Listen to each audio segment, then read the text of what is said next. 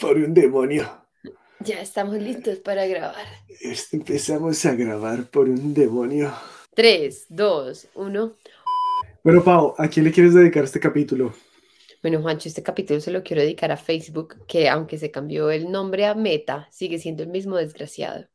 El mismo, es como Laura en América, que se cambió el nombre a la doctora Polo, pero sigue siendo la misma. ¡Que pase el desgraciado! La misma perra, pero revolcada. La misma loca con diferente peluca, dicen. Eso es solo vulgaridades. Güey, filosofía pura. Este man solo habla de sexo. Por favor, abróchense las chanclas, reclinen sus mentes y pongan sus prejuicios en modo avión. Este podcast ya va a despegar. Bueno, gente, bienvenidos a una conversación clandestina más. Acá donde pueden escucharme, tengo, si me pueden ver, tengo cara de moco. Y si me pueden oír, sueno como un moco. Sueno como un moco. Eh, sí, salí, salí del COVID, sobreviví, pero por lo visto quedé hablando como un moco para toda mi vida. Así que bienvenidos a Conversaciones de Mocos. Eh, ¿Cómo estás, Pau? Muy bien, Juanchis, ¿cómo va todo? ¿Qué tal esa semana? Bien, empezaste un nuevo trabajo, yo salí del COVID, eh, estábamos hablando de que no quieres ir a la oficina porque no quieres que te metan dos copitos a la semana por la nariz, dos hisopos, isoto, hisopos, ¿qué es que se llama? Hisopos de algodón por la nariz, Copitos Pero- John son largos. pero sí te dejarías hacer la prueba anal, ¿no? Sí, total, preferible dos veces una prueba por allá que por la nariz. Totalmente. Por lo menos la, como que la, el, el- la prueba anal uno está como acostumbrado a que salga, ¿sabes? Como que hay algo ahí siempre. Pero la nariz no, la que nariz no está hecha para la eso. idea es que entre, ¿no? No, pero, pero, pero no, Juancho, si es estás diciendo que tu orificio es un orificio de entrada, hay un problema. Sí. Ese orificio Es de como- salida. Es como el chiste de doctor, es que me duele el culo. ¿Dónde le duele? Ahí alrededor de la entrada. Dice, hermano, si le sigues llamando entrada, a seguir molestándole. Bueno, eh, bienvenidos a Conversaciones Clandestinas. Eh, disculpen esa introducción, pero pues eh, hay muchos mocos en mi cerebro en este momento. Eh, conversaciones clandestinas para los que vienen acá a visitarnos por primera vez. No es un lugar para hablar de cosas bonitas, no es un lugar para celebrar triunfos, no, no, no, no, no. Es un lugar para que hablemos de lo que nos duele. Acá partimos del dolor, hablamos del fracaso, lo celebramos, miramos a, a esos miedos y esas inseguridades a los ojos, nos reímos de ella, nos reconciliamos con esas cosas que nos duelen, eh, porque acá digamos que lo que coleccionamos no son medallitas, sino las cicatrices que coleccionamos en el camino. Así que bienvenidos a Conversaciones Clandestinas. Pau, ¿qué tienen que hacer si están por acá? Bueno, si es la primera vez que nos está escuchando desde Spotify o viendo, síganos, comparta este capítulo en sus redes sociales, eh, responda la pregunta que tenemos en este capítulo. Y si nos está escuchando, nos está viendo desde YouTube, pues dele al botón de suscribirse o déjenos un comentario. Traiga más gente, ayúdenos a traer más fracasados a este espacio seguro en el que hablamos de todo lo que nos duele. Sí, sí, sí. Traigan, traigan gente. Traigan acá. Me encanta porque hice, hice show en London y se acercaron un montón de personas y dijeron, gracias Juan, qué cool ese podcast que estás haciendo. Pau es la peor, me enteras. Pau, amo a Pau, quiero que esté acá, eso es lo mejor dicho, porque que la gente ha encontrado un espacio muy cool, además que me parece muy, muy intrigante que es muy variado el público que nos escucha, o sea, uno diría que son como muy contemporáneos a nosotros, pero no, hay gente mayor, hay gente ya grande de 60 años, una señora de 70. Eh, Pensé que está ibas a decir de mayor de 40 y yo. Muy cerca, Juan David, estamos muy cerca. Sí. No, marica, 70 que nos escuchan. Eso me parece ¡Qué vergüenza! Porque pues al final todos somos seres humanos que vivimos y respiramos las mismas inseguridades, dolores, caídas, fracasos y todo eso. Vamos a pulir duele. el lenguaje solo por la audiencia mayor de 60. Como que Eh, sea. Buenas noches, ¿cómo ah. están todos allá, mis, mis queridísimos y estimados? ¿Cómo los trata el ancianato esta noche? Eh, y hoy tenemos un tema, un tema que depende de por dónde lo miren, va a ser o fácil o difícil. Va a ser complicado o simple porque el tema de hoy es que todo es cuestión de perspectiva. Todo en la vida es cuestión de perspectiva, Pau. ¿Sí o no? Total, y creo que además es algo muy apropiado para nuestro, para nuestro podcast, porque unas cosas que hablábamos desde el principio es que el fracaso también es cuestión de perspectiva. Cuando uno 100%. cambia la posición desde donde está, le pone un poquito de tiempo, se aleja un poco, cambia de lugar, el fracaso se resignifica y pues digamos que esa es como la esencia del espacio que estamos construyendo. Entonces creo que hoy va a ser un capítulo súper interesante para que charlemos sobre... O va a ser una mierda. Depende, Pues, de depende dónde de lo cómo mires. lo vea, total, todo depende. Uy, se. Eso fue un ronquido o fue que me reí como un cerdo. Todo depende de cómo lo miremos. Totalmente. Nunca me ha reído así. Nunca, nunca se te había salido. Sí te habías reído así, pero no en el podcast. Estoy, estoy, eh, es que tengo muchos mocos en el cerebro, pa. O sea, no hay materia gris, hay mocos. Pero yo también estoy súper congestionada desde que me dio COVID ya va más de un mes y creo que es una condición como que lo acompaña a uno durante más tiempo. O sea, creo que algo está creciendo dentro de mí. O no, depende. Depende. O yo estoy creciendo por fuera de algo. Así. Depende de donde lo Esto es mires. cuestión de perspectiva. Ay, bueno, Pau, entonces, eh, fíjate, tenemos como siempre, pues eh, lo primero que hacemos es permitirle a nuestro equipo de investigación de psicólogos, de doctores, chamanes que tenemos en nuestro equipo investigando, Arquitectos, arquitectos, diseñadores. todo. Tenemos un equipo gigantesco que siempre nos ayuda a traer información al podcast. Y este equipo nos trae a veces cosas inútiles, a veces cosas útiles, eh, pero bueno, depende, cómo Depende. lo mire. Entonces, eh, lo primero que, que- que quiero compartir es el- el- la definición de diccionario de lo que es la perspectiva. ¿Estás preparada? Perfecto. Ok. Entonces, perspectiva. De diccionario acaba textualmente. Manera de representar uno o varios objetos en una superficie plana, que da la idea de la posición, volumen y situación que ocupan el espacio con respecto al ojo del observador. Y acá viene, entre comillas, la perspectiva supone la contemplación del mundo desde un solo punto de vista, desde un ojo único que abarca todo el panorama. Eh, suena bonito, creo que todavía no toca lo que, lo que para Ahí mí hay dos cosas como debería. que desde la perspectiva con nosotros como la conocemos, por ejemplo, en diseño y en arquitectura, como que me queda muy claro. Yo estoy poniendo un observador que está interpretando con sus ojos un espacio 3D y, o sea, me viene a la cabeza como el tema de, ok, el punto de fuga, ta, ta, ta. Voy a llamar esos elementos porque fijo nos puede salir una metáfora de la vida, del olmo, o algo así, más adelante que diga, como, lo que usted tiene que cambiar es su punto de fuga. Y ya. Ya. O sea, lo que hay es que fugar de lo que está pasando. Para eso devuelvo el capítulo anterior donde les, les enseñamos a retirarse de cualquier situación.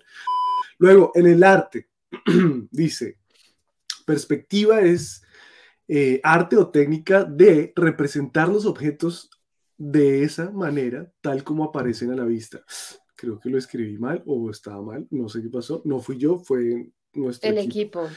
Dice, la perspectiva se, se, define como el arte de representar los objetos en la forma y la disposición con la que aparece a la vista y hace referencia a las dimensiones de los objetos y a la relación espacial que hay entre ellos con respecto a un punto de vista.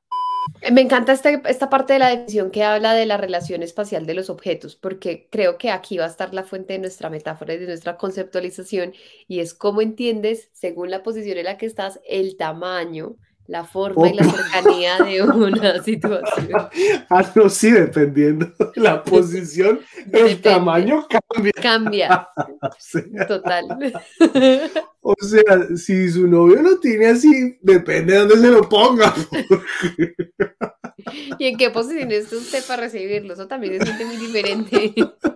Todo es cuestión de perspectiva.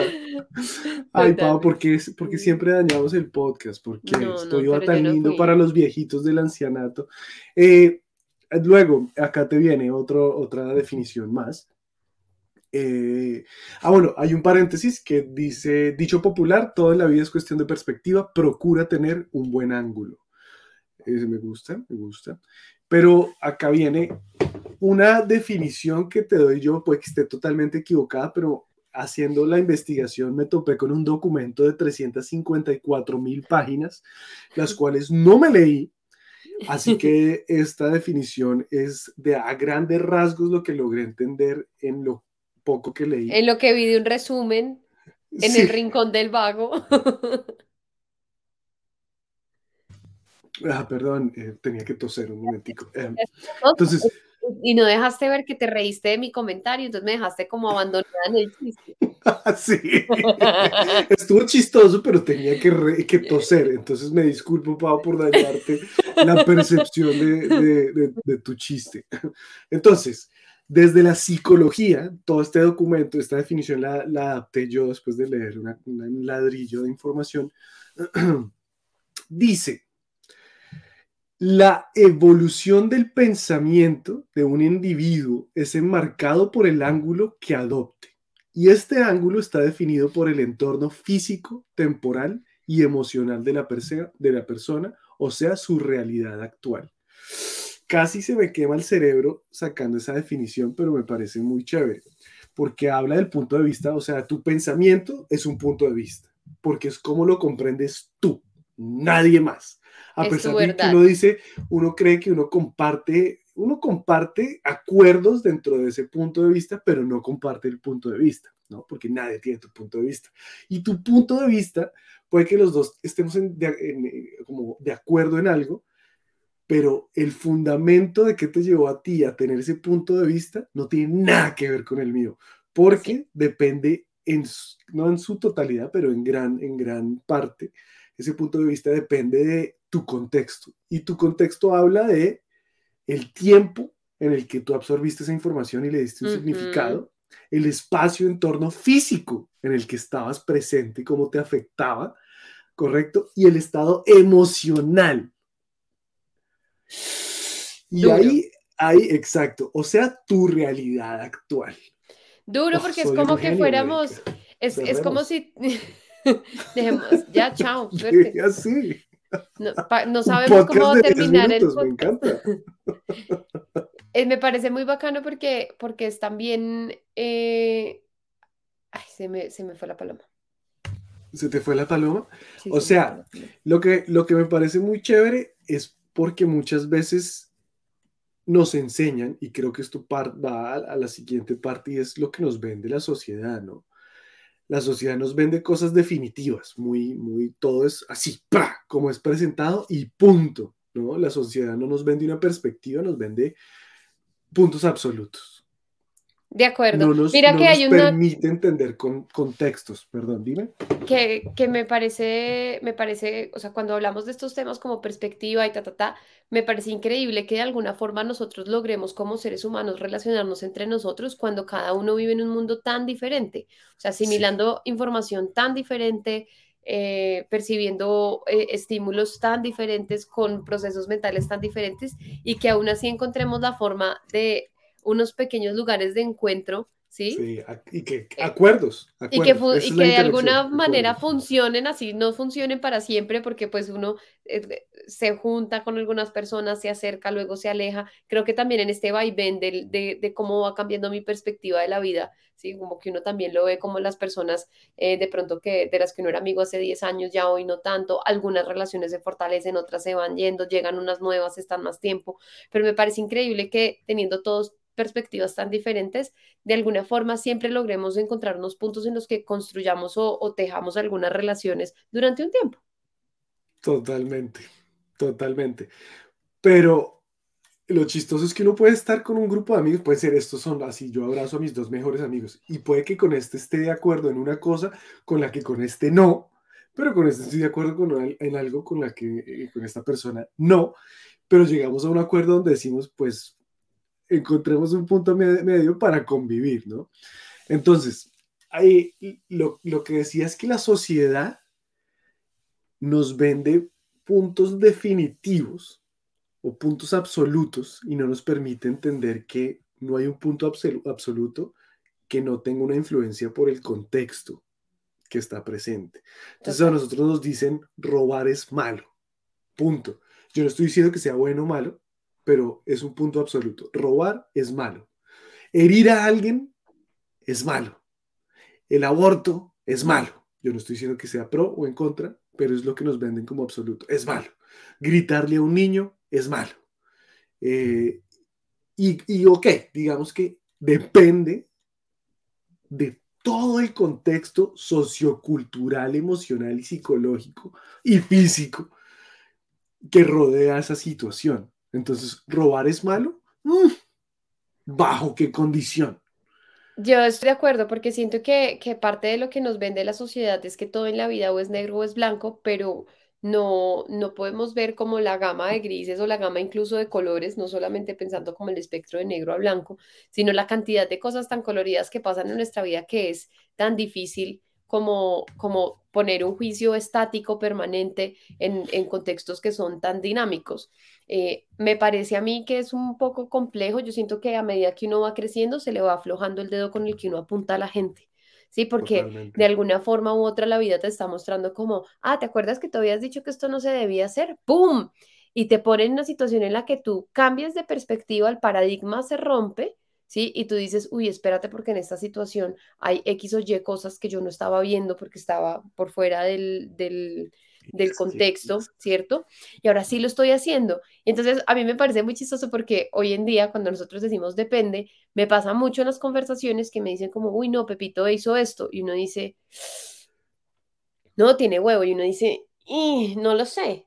No lo sé, sí. No lo sé, porque qué tal si acá, qué tal si allá, qué tal si... Sí, sí, sí. Eso que tú dices es lo único que yo considero en mi vida que ha mejorado para, para bueno, no es lo único, no, no voy a echar mierda, pero siento que es una de las cosas que hoy en día me aplaudo como ser humano y es poder decir, un momento, está bien, el man me pegó, el man me robó, el man me hizo, está bien, pero puedo leer más allá qué sucedió, por qué lo llevó a ese man a robar. Yo no creo que el man haya dicho que yo quiero crecer para robar a Juan, ¿no? Yo, yo, y entonces hay momentos en los que digo, hasta he llegado a decir, pues nada, pobrecito. De acuerdo. Ojalá le sirva lo que me, se, me llevó. Sí, y yo siento que en las conversaciones uno empieza a ponerse también con el tiempo como en, como en, en, ser súper tibio al respecto. como, no lo sé, no sé porque pudo haber sido esta cosa, pudo haber sido tal otra, pudo haber sido, o sea, como que de repente eh, uno ya recoge en algunas cosas que ha vivido y, y, dice, eh, un adolescente grosero, y entonces uno dice, venga, pero es gratuito esto que está pasando, ¿sí? Porque yo estuve ahí y puedo ver que hay algo más, eh, más allá del, no, la rebeldía de las hormonas y el no sé qué, como que uno ya se pare y dice, no, espérate, porque, porque hay algo un poquito más profundo y hay algo un poquito menos em, polarizado que el negro y el blanco. Totalmente, totalmente.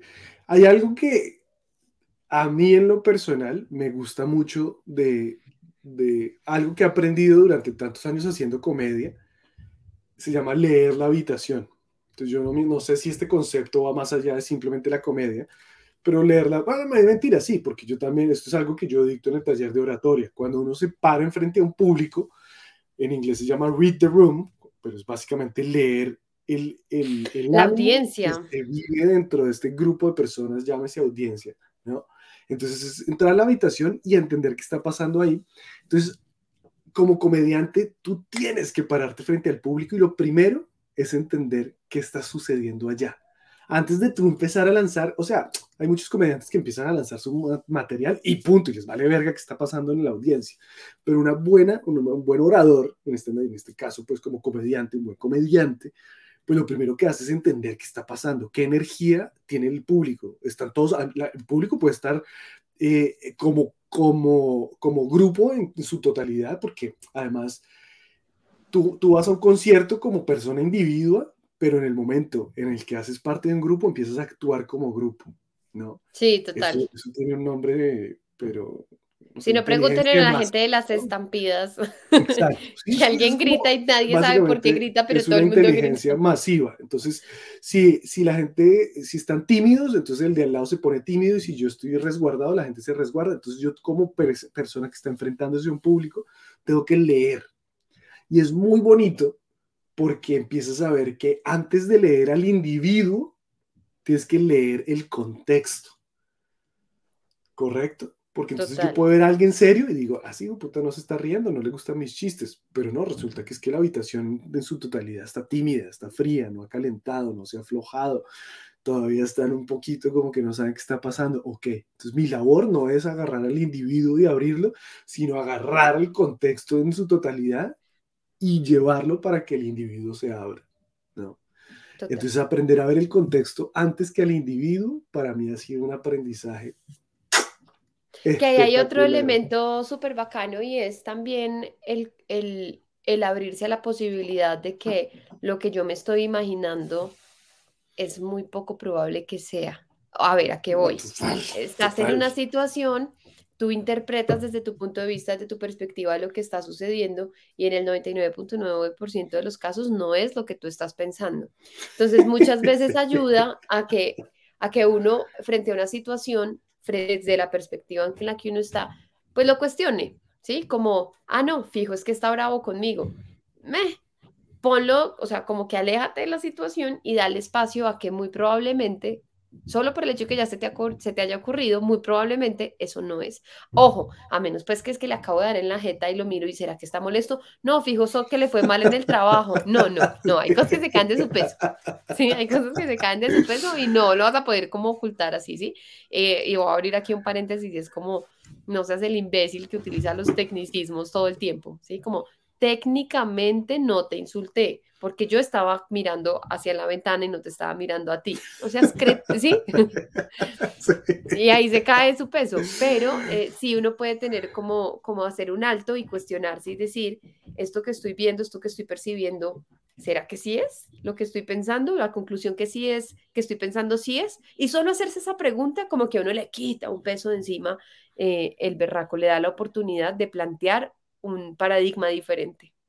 Claro, que, que cuando, cuando en tu cabeza, porque tu cabeza, funciona, ¿cómo funciona? Tu cerebro dice, yo necesito encontrar el por qué. Entonces el cerebro es un cerebro ansioso que necesita entender la situación, no puede dejar cabos abiertos porque no funcionamos así. Nosotros para poder guardar una memoria, para poder guardar un pensamiento, un aprendizaje, tenemos que completar un ciclo y decir el cerebro ahí sí dice, uy, pa, buenísimo, pra, lo guardo porque ya lo comprendí. Pero, pero, resulta que no. Uno no puede lograr entender el 100% de lo que vive. Entonces, a veces hay que guardarlo y cerrar el cajón y yendo en contra de la naturaleza del cerebro de querer darle el el, como que entender el por qué. Y hay que darse la pausa y decir, puede que no. Y ese puede que no, eh, ese puede que yo esté equivocado, quita un peso gigantesco, porque es como que tengo que darle el beneficio de la deuda. Así es, así es. Lo que pasa es que no nos gusta la duda. Entonces yo prefiero un mal escenario confirmado en mi mente que una pregunta. Exacto, pues exacto, 100%, 100%, porque la pregunta y la duda exigen trabajo. Y nosotros Sí, no claro. trabajar. Y seguir especulando y seguir. No, y qué tal el siguiente escenario que se me ocurra sea peor. Y es, así somos, marica. Bueno, pero para ti, Pau, si tú tuvieras que definirme perspectiva, ¿cómo lo defines o cómo lo entiendes tú? ¿Cómo entiendes tú la perspectiva? La perspectiva yo la entiendo desde cómo se configura el mundo o cómo decido configurar el mundo con la información que tengo. O sea, cómo relaciono esta información que estoy recibiendo y establezco la visión que tengo del mundo que me rodea. Ajá. ¿Sí? Entonces, de esto, claro, aquí entra todo el, el, el, lo, lo, que estamos diciendo. Eh, ese florero que estoy viendo, yo desde la altura que tengo en mi cuerpo, desde la cercanía que tengo a este objeto, desde si ese florero es hecho por mi mamá o hecho por mi abuela o fue de un... Todo, todo esto influye y, y, y esa información que yo tengo acerca de este contexto eh, y, la, y la información que he recibido durante toda mi vida me hace formar eh, un mundo o, o tomar una decisión sobre el mundo en el que yo quiero vivir y el mundo en el que yo vivo, ¿sí? Así el mundo en el que yo quiera vivir es el mundo en el que yo digo que no quiero vivir, ¿sí? Entre comillas, ¿sí? Porque puedo estar decidiendo un mundo de mierda y pues ahí quiero estar, pues ahí estoy, ¿sí? No queriendo decir el que está triste, siéntate feliz. No, no, no, no, no estoy de acuerdo. Yo, dime si esto no es muy cierto. Creo que haciendo este ejercicio dije, ok, mi definición de perspectiva va muy, muy en línea a lo que estás dando tú, pero viene con ciertos elementos que a veces no son muy fáciles de llevar. Entonces la perspectiva viene con cosas como compasión, cosas como empatía, cosas como darle el beneficio de la duda a la persona que puede ir en contra de usted, física, moral, espiritual, mentalmente.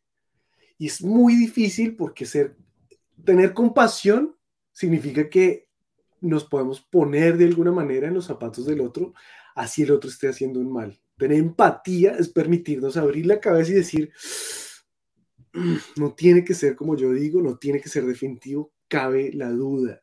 Y el beneficio de la duda, pues es lo que ya hablamos, es dejar un cabo suelto que nos, nos, nos pica el orto pensar que dejamos. Y Bueno, no por la prueba de COVID. Sí.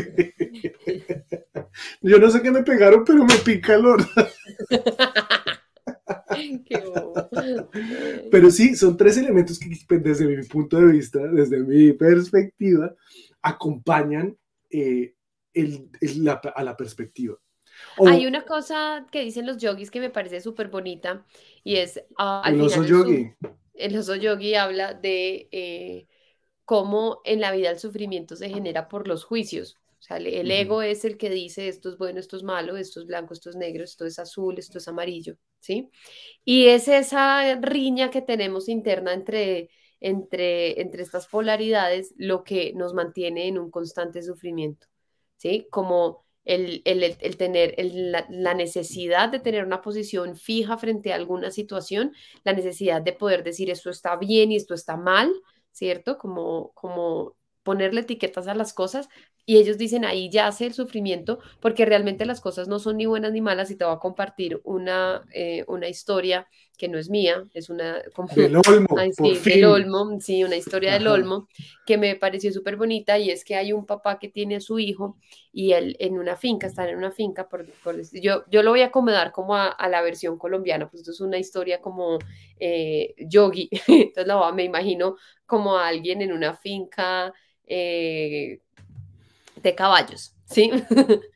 Y entonces esta persona, su hijo, sale a montar caballo, está recogiendo parte como del sembrado lo que sea, y se cae y se fractura un brazo. Y entonces un vecino le dice como, uy, qué de malas que se haya fracturado el brazo. Y el papá le dice, "Em, no sabemos. Y entonces al día siguiente viene el ejército porque está recogiendo como a los chicos para el servicio militar y no se lo pueden llevar porque tiene el brazo fracturado. Y entonces el vecino vuelve y le dice al señor y le dice, oigan, ustedes son muy de buenas que su hijo ayer se fracturó el brazo y hoy no se lo pueden llevar para el ejército porque no lo pueden reclutar. Y el papá vuelve y le dice, depende, ¿sí? Y es un poco como que no solo cuando las cosas creemos que son malas o son buenas, depende, sino en general todo lo que sucede no tenemos cómo saber si es bueno o malo porque ese es un concepto que nosotros como seres humanos nos inventamos. O sea, naturalmente este tema como de, de- de lo bueno y lo malo no, no existe, simplemente las cosas na- pasan. exacto. Nada es bueno y nada es malo, todo depende del contexto en el que se representa. Las cosas simplemente son, son como son, no son buenas, no son malas, son como son y ya. O sea, Y entre más me pueda wow. desprender de ese concepto de ponerle una etiqueta, pues menos voy a sufrir. Ahora, vaya y hágalo. Sí, como siempre, acá en la teoría hablamos divinamente, Eso pero ustedes nos ven en la funciona. vida real y yo no perdono y yo soy egoísta y yo ando pegándole a todo el mundo.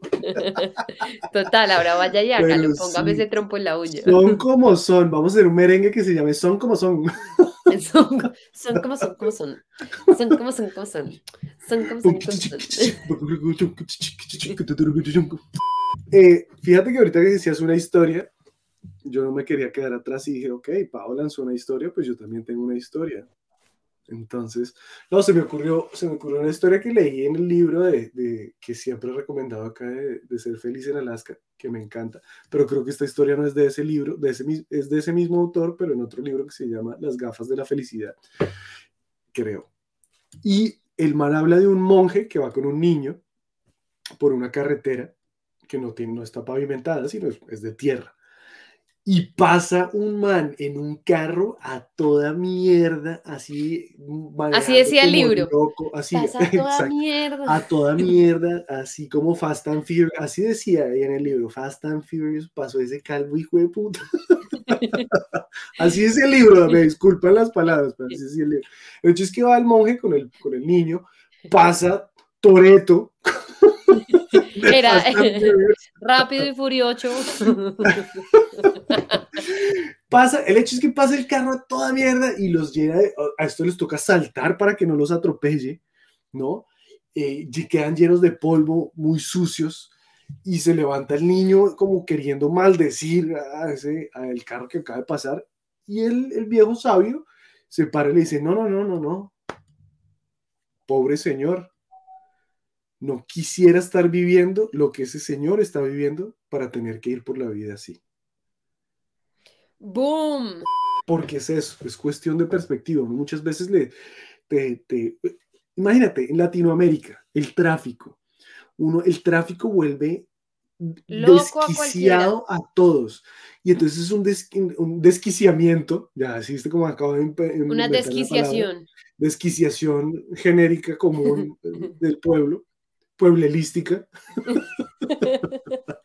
y es precisamente porque estamos todos en una, en una histeria, en un afán, en un todo, sin ser capaces de pensar que al lado alguien con el mismo afán, con, también con otro problema, lidiando con sus propios demonios. Al lado otro ser humano que también está guerreándola.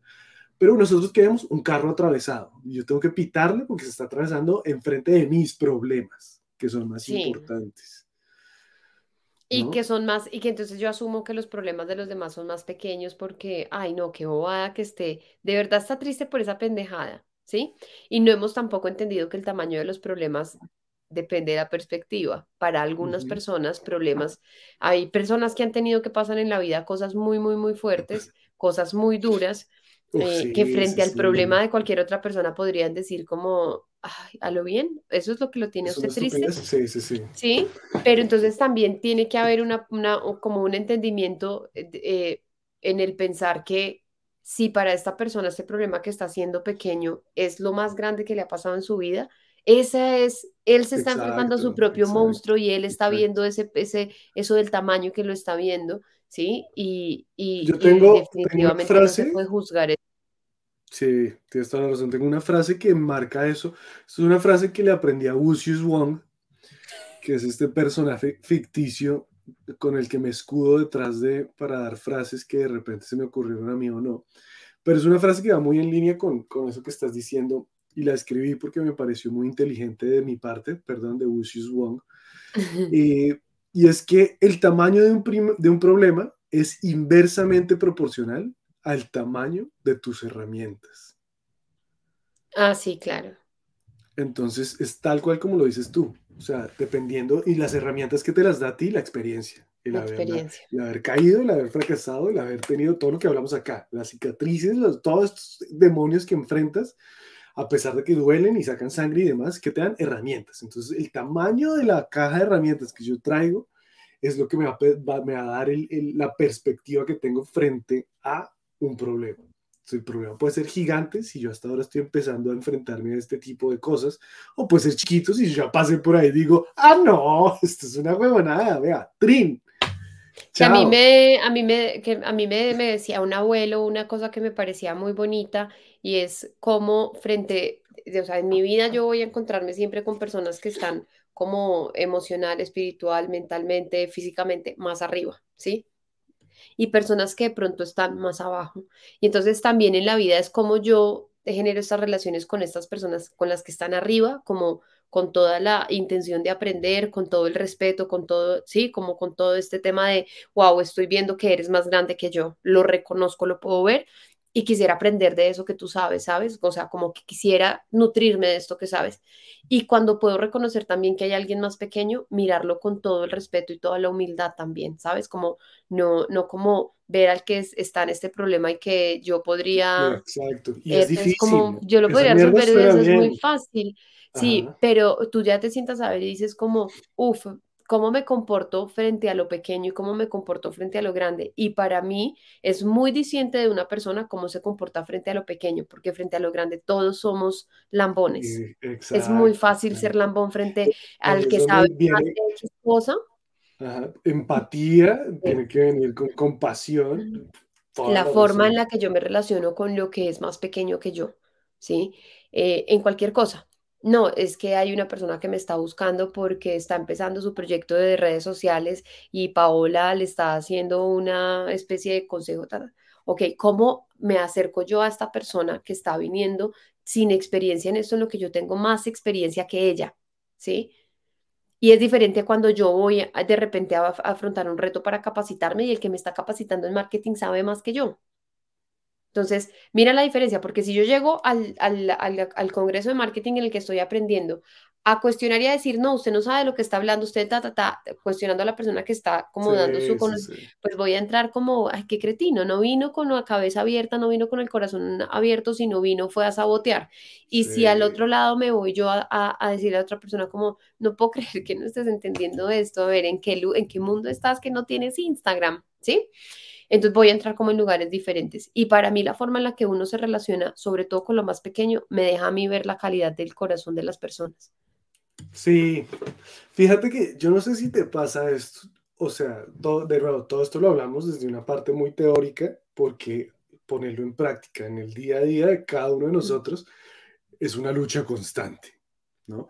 Entonces, por ejemplo, a mí se me acerca, me pasó hace poquito, se me acercó un man y me dijo, oiga, weón, me gusta mucho su comedia, me gusta mucho lo que hace, podría ser mi mentor. Y entonces, primero vino el, arrogante Juan Cajiao y de una vez se sintió más, ¿no? Porque una persona con total humildad estaba viendo en mí alguien en quien podía abrirse y decir, quisiera absorber información de ti. Y yo antes de, después me permití abrirme y decir, conectarme con él y decir, ay, qué, qué cool, weón, claro que sí pero antes tuve que alimentar mi ego. Entonces, no, claro, entonces mi, primer, mi primera respuesta fue, ah, que no, claro, yo tengo años de experiencia y he pasado por esto, esto y esto, y he tenido esos premios, y he tenido... Es como que el man no me estaba preguntando eso, el man sabe que ya viví eso, el man está viendo con mí porque sabe que tengo algo que darle, pero yo tenía que primero justificar en mi propia cabeza de que soy digno de... ¡Qué estupidez! Sí. ¿no?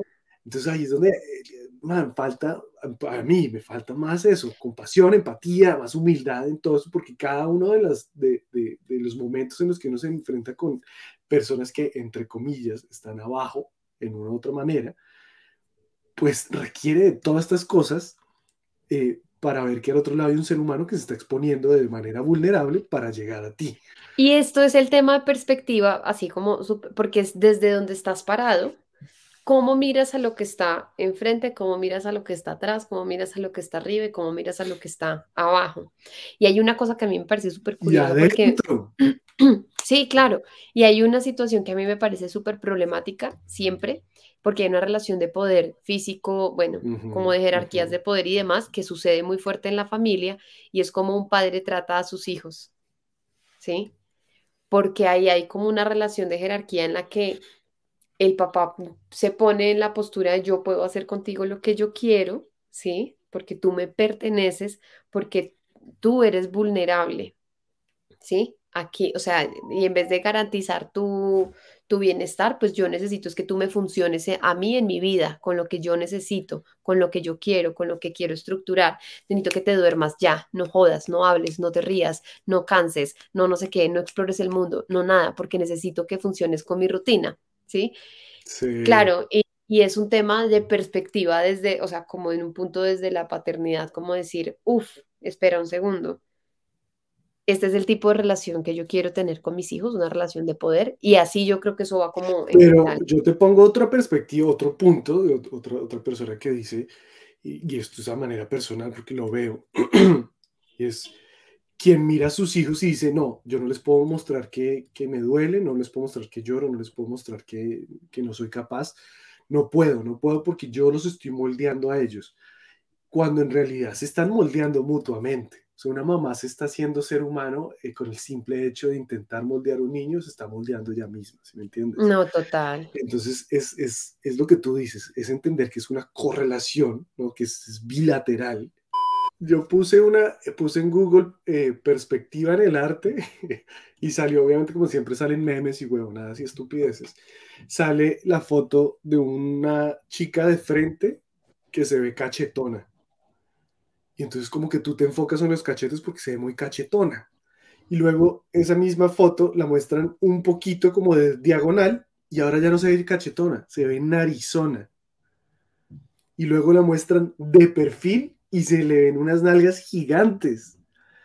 Entonces cuando vi eso dije, claro, yo miré las nalgas porque me encantan las nalgas y, no, mentiras. y las envidio. La, las, sí, no tengo culo, entonces no dije, pero me pareció muy curioso y es que porque hablaban de, de, que tu vista se va a lo, a lo que llama más la atención, pero lo que llama más la atención está influenciado por la cultura. Entonces decían, una nariz grande, porque están hablando de este ejemplo, una nariz grande es grande para ti, porque nosotros los latinoamericanos tenemos una nariz que casi, mejor dicho, así, chiquita, ¿no? Bueno, los asiáticos casi no les ponen, marica.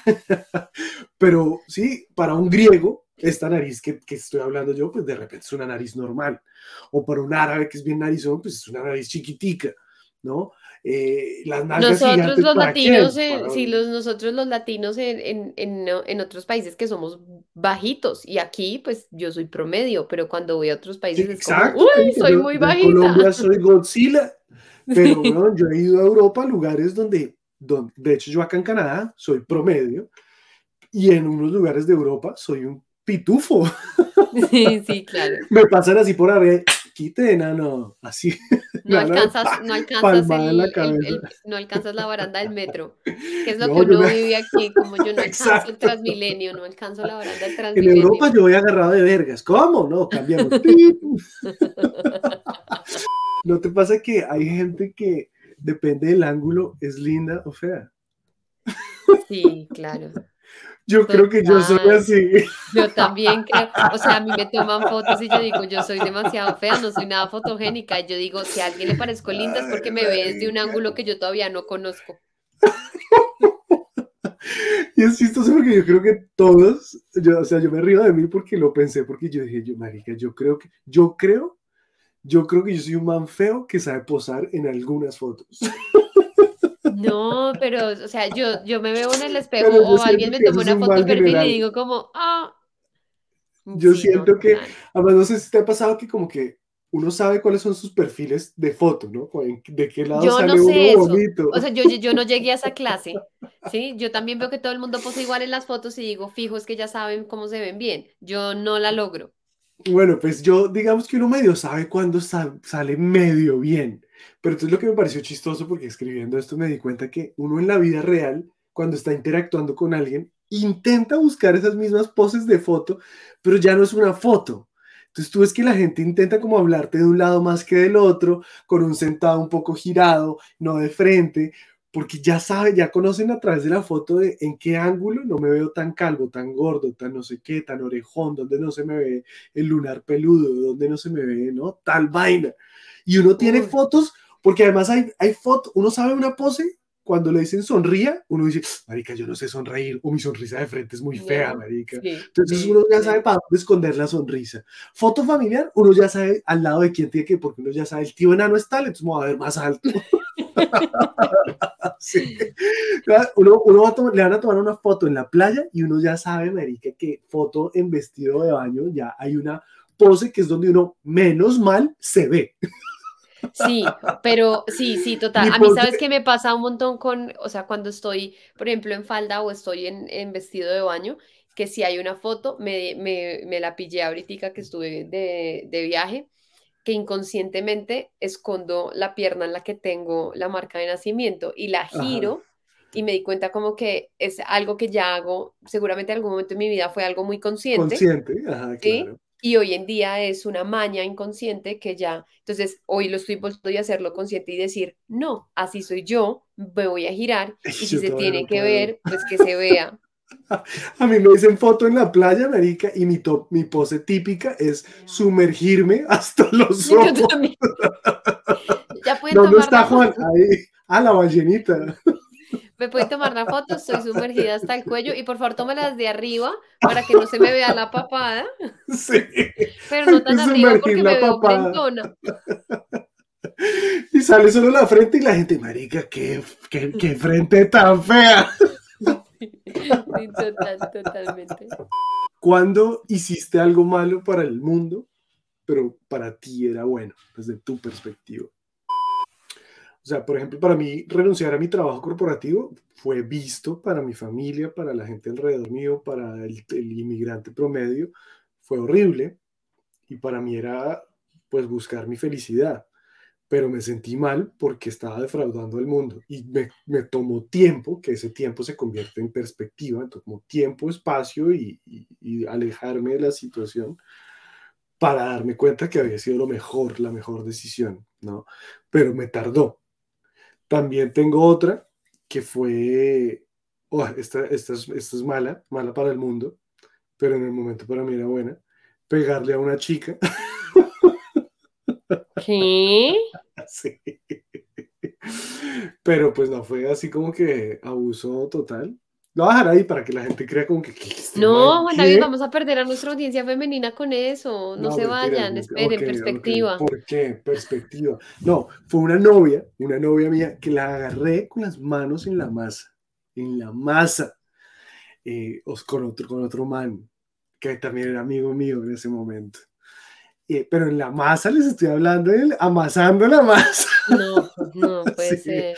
Entonces yo me emputé mucho y me largué.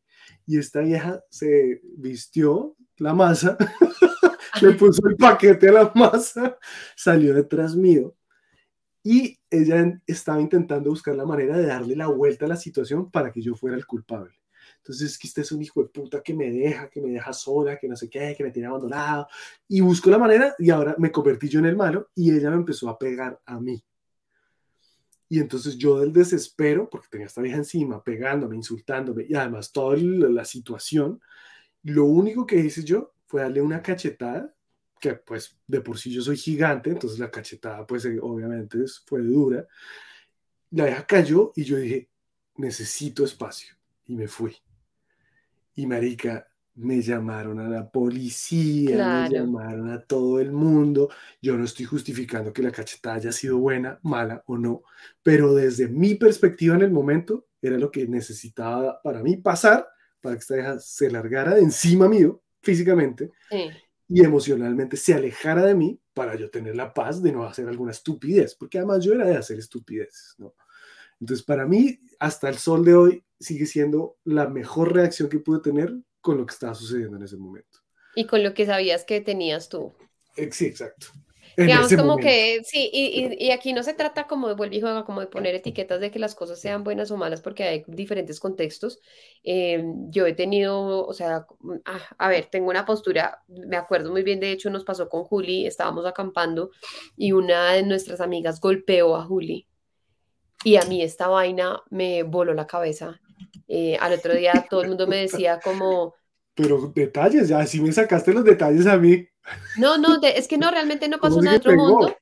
Sí, porque Juli se tomó sus tragos y en medio de sus tragos estaba muy enfarrado y estaba muy contento diciéndole a la gente, tome, tome, diviértanse, diviértanse. Y él se pone un poquito intenso cuando toma. Pero Ujú. nada justificaba que ella le pusiera la mano encima a él y, le, y lo golpeó. Y al día siguiente, para mí, para mí esto era inconcebible. Y yo le preguntaba a Juli y le decía, si esto hubiera sido al revés, si hubiera sido tú el que la hubiera golpeado a ella porque ella es intensa, ¿en qué rollo estaríamos hoy metidos? Entonces tampoco estoy de acuerdo, o sea, como que, como que sí quiero poner este tema en perspectiva un poco y es sobre la violencia nunca debería ser un, un, un método de primera mano, ¿sí? Pero hablando de perspectiva, te voy a contar también mi historia y es un día yo golpeé a mi mamá. Y eso fue algo que me persiguió a mí durante muchísimo tiempo porque yo decía, Ojo, en la Biblia el te- el- el- los mandamientos dicen, eh, no sé realmente qué dicen, pero no lo puedes hacer. Hay un mandamiento que dice como honrar Primero a hay que leerme la. Biblia. Ya vuelvo. No, pero hay uno que es como honrarás a Sí, padre sí, y sí. madre por encima de todas las cosas. Y yo tengo en mi memoria que si yo no recibo, o sea, mi mamá, estamos en un momento de una pelea muy, muy, muy fuerte.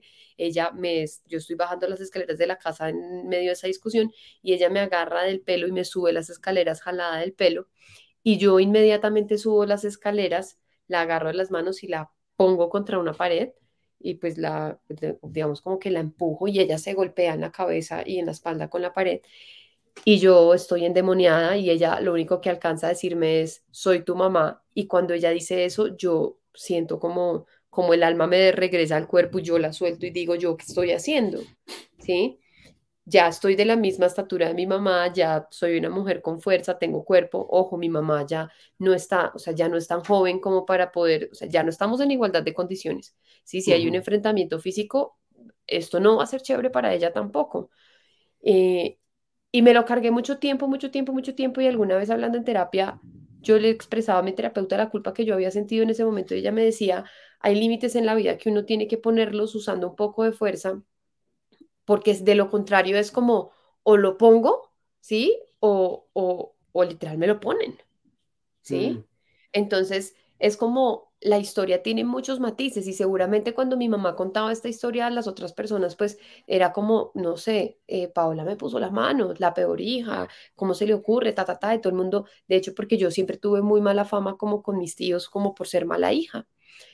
Y entonces cuando yo ya empiezo como a decir, espérate, mira esta perspectiva, mira desde mi punto de vista esto cómo se ve, entonces empiezan a decir, sí, espérate porque no es tan fácil, ni para darle la razón a Pau, ni para darle la ninguna, razón, sí, o sea, es como ellas están tratando de lidiar con una situación que es mucho más compleja de lo que cualquier persona puede entender y que es muy difícil ponernos de un lado o del otro, es más como qué necesitan para solucionar el problema y cómo las podemos apoyar para que lo solucionen, más allá de decir, oye, tienes que pedirle perdón a tu mamá porque eso no se hace, o del otro lado, oye, tienes que pedirle perdón a tu hija porque esto que está pasando no se hace. Vamos a hacer una dinámica donde tienes que justificar de un, un- un- suceso que yo te doy y tú tienes que darme el otro lado de la historia. Tienes que Ay, justificar por qué puede estar bien esta decisión. ¿Estás lista? Tal vez no bien, pero que habrá un uy. Exacto, ahí está. Listo. Bien. Un, un sí. Y- Así. Es eh, eh, fácil, este, este man, fácil, fácil. Eh, un man, además que acá te va a meter el dedo en la llaga. Eh, un man le dice a su esposa, tú no deberías ganar más dinero que yo. Tú no deberías ganar más dinero que yo. ¿En qué contexto eso podría ser? ¿En qué contexto Paola Pinzón diría, ok, le doy el beneficio de la duda? Ok, le doy el beneficio de la duda. Tú no deberías ganar más dinero que yo porque eh, eres la dueña de la casa, del apartamento, y si ganas más dinero que yo, los impuestos van a ser más altos para ti. Movamos un par de cosas para que paguemos entre los dos menos impuestos. Bien. Así con la vena roja acá en la frente. Ay, buenísimo, Espera, a ver, me invento uno para ti, Juancho. A ver, Eh, a ver, a ver, a ver. Eh, listo. Una mamá le prohíbe a su hijo que persiga, que estudie la carrera de sus sueños, diciéndole, no eres bueno para esto. una mamá le dice a su hijo, no persigas la carrera de tus sueños Sí, porque te voy a pagar esta otra carrera. No puedes estudiar lo que tú me estás diciendo que quieres estudiar. Tienes que estudiar esto porque eres malo para eso. O sea, de pronto la mamá vio y el man era muy malo. O sea, Definitivamente realmente. era muy malo. Yo le doy la razón.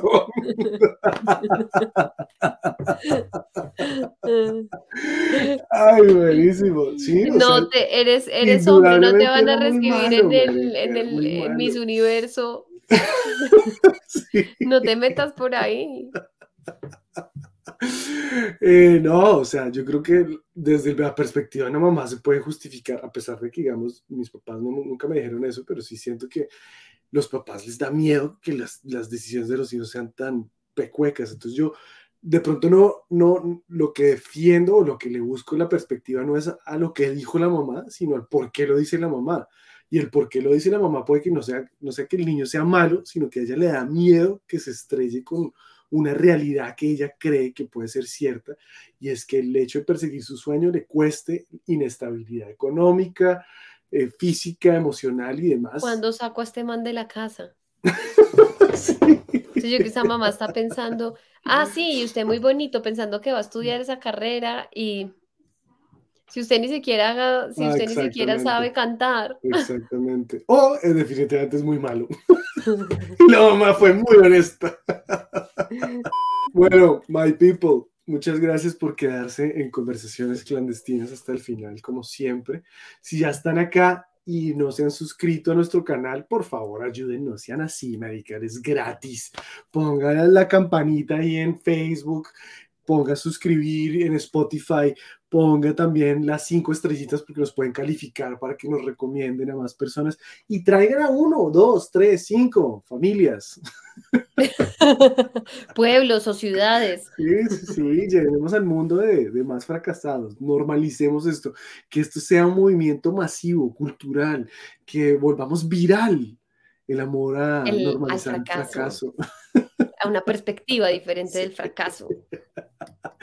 Sí, gente, y dejen comentario, like, lo que quieran, tomen un pantallazo, compartan, tomen una foto en este momento, vean, ay, a los mocosos, y dicen, oiga, tienen que escuchar este podcast porque es muy chévere, eh, y bueno, los invito a que se metan en nuestras páginas, en Instagram estamos como pauland.g, yo estoy como arroba juan, rayita abajo, cajeado, eh, y estamos como conversaciones clandestinas en YouTube, en Spotify, Deezer, Apple Podcast y todos esos lugares. OnlyFans y todos los lugares los que nos busquen. Exactamente. Y nada, si quieren ver más de lo que yo hago, ahí en mi Instagram pueden ver los talleres, los shows, todo. Para que vayan también a reírse un ratico y nos vemos en una próxima. Chao, Pau. Bye.